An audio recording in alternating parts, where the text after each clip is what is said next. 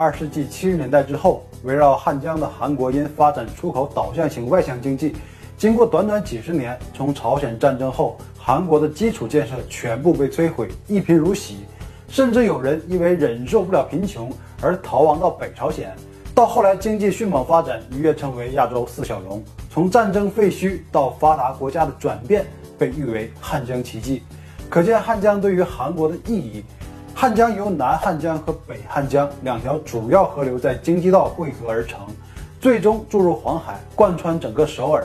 首尔也以江为界，分江南和江北，而连接江南和江北的，自然就是桥梁。横跨汉江的桥梁有很多，比如汉江大桥、马浦大桥、铜雀大桥、成山大桥、杨花大桥、残日大桥、青潭大桥、圣水大桥等等吧。啊，都起到了连接两岸的作用，是我们今天要讲的内容啊。这个事件也在韩剧《信号》中被翻拍过，圣水大桥坍塌事件。圣水大桥全长一千一百六十米，一九七七年四月由财阀之一的东亚建设承包施工，经历两年零六个月的时间，在一九七九年十月正式开通，总共花费一百六十亿韩币。这座桥在当时很特别，是韩国首次使用先进的建筑工法来施工，采用了一种横架式的全新建造方法，在菱形的悬架上连接着一段段的桥面，并且用天蓝色作为主色。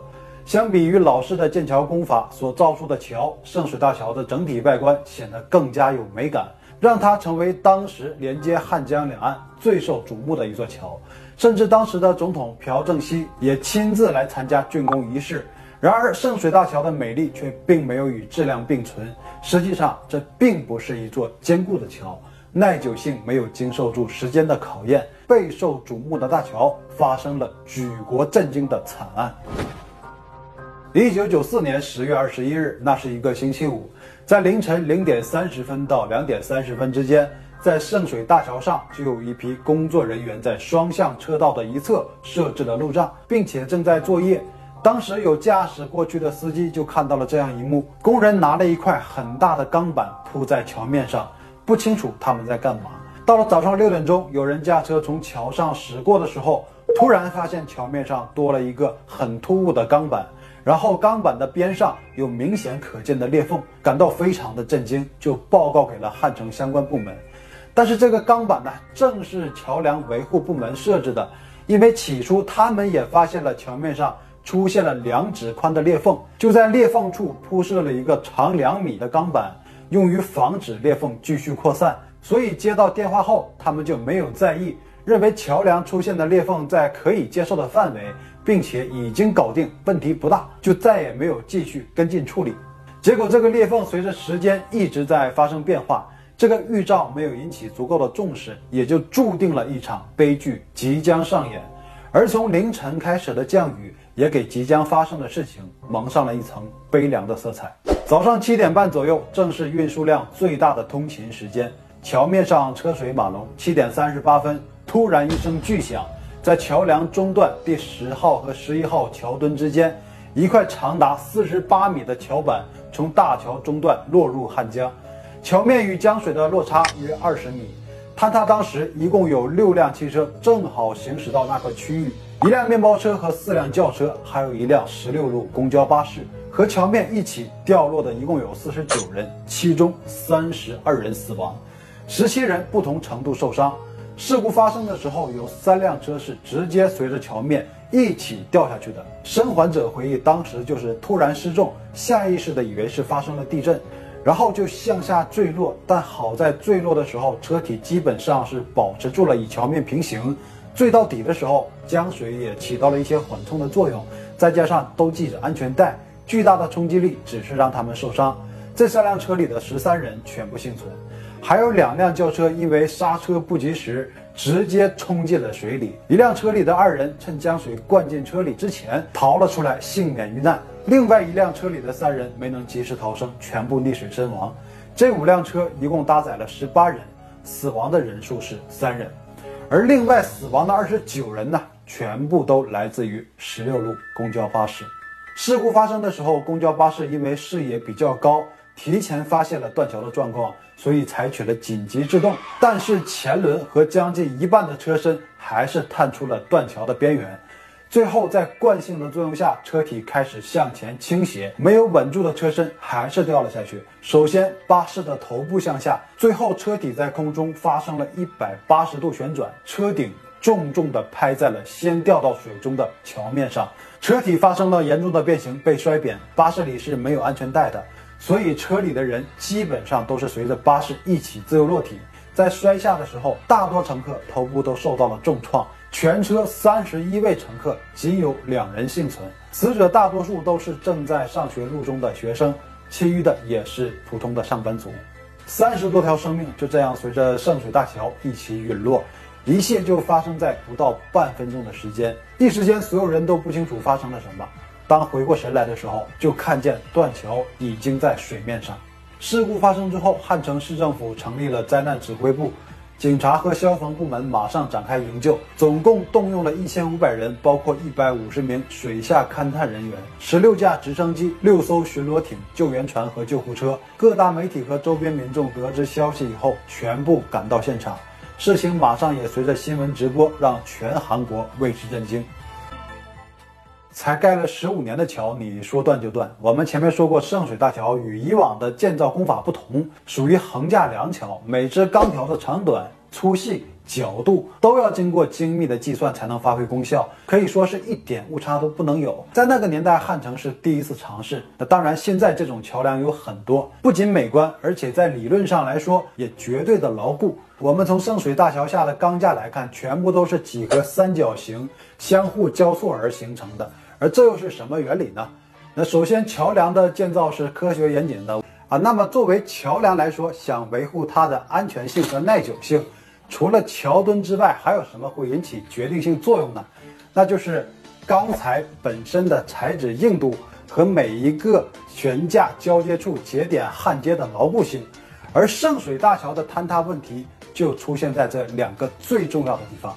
建筑过程中出现了偷工减料的情况，导致中央悬架的接头焊接是使用了八毫米的钢板，而原设计上是十毫米。焊接的部分也是为了赶工，出现了熔点未到就连接钢筋的状况，还被发现使用了劣质的钢材。这些操作基本上也就为事故埋下了祸根。但负责工程的东亚建设第一时间表示，他们只负责建造桥。建材上虽然与原设计有些出入，但是足以保证桥梁的稳定性。圣水大桥建好十七年都没事儿，问题就不是出在建造过程，而是出在后期的维护。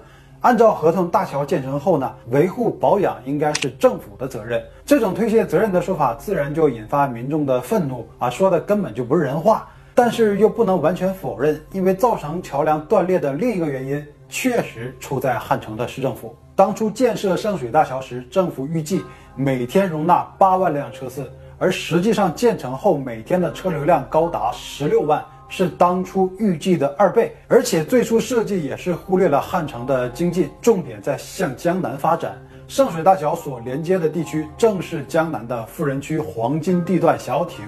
江南在疯狂的建设，所以每天都有二十五吨重的水泥搅拌车经过，而桥面设计的载重只有十八吨。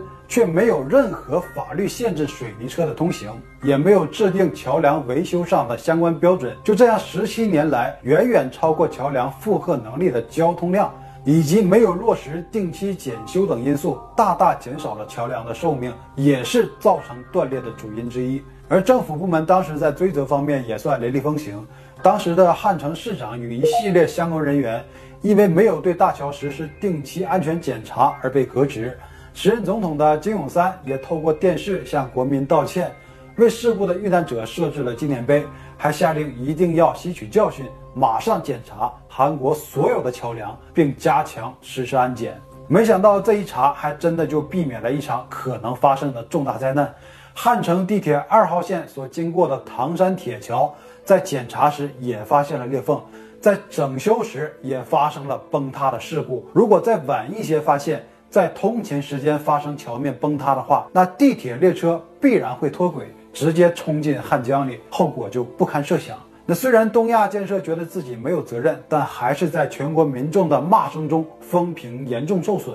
为了及时止损呢，表明愿意斥资一千五百亿韩元修复圣水大桥，并向政府捐赠一百亿，作为之后的桥梁维护经费。但鉴于偷工减料的黑历史，韩国政府和人民对于东亚建设也不再有任何信任，所以最终由东亚建设提供资金，现代建设维修圣水大桥。因为之前的建材依然有隐患存在，与其说是维修，不如说是重新建设。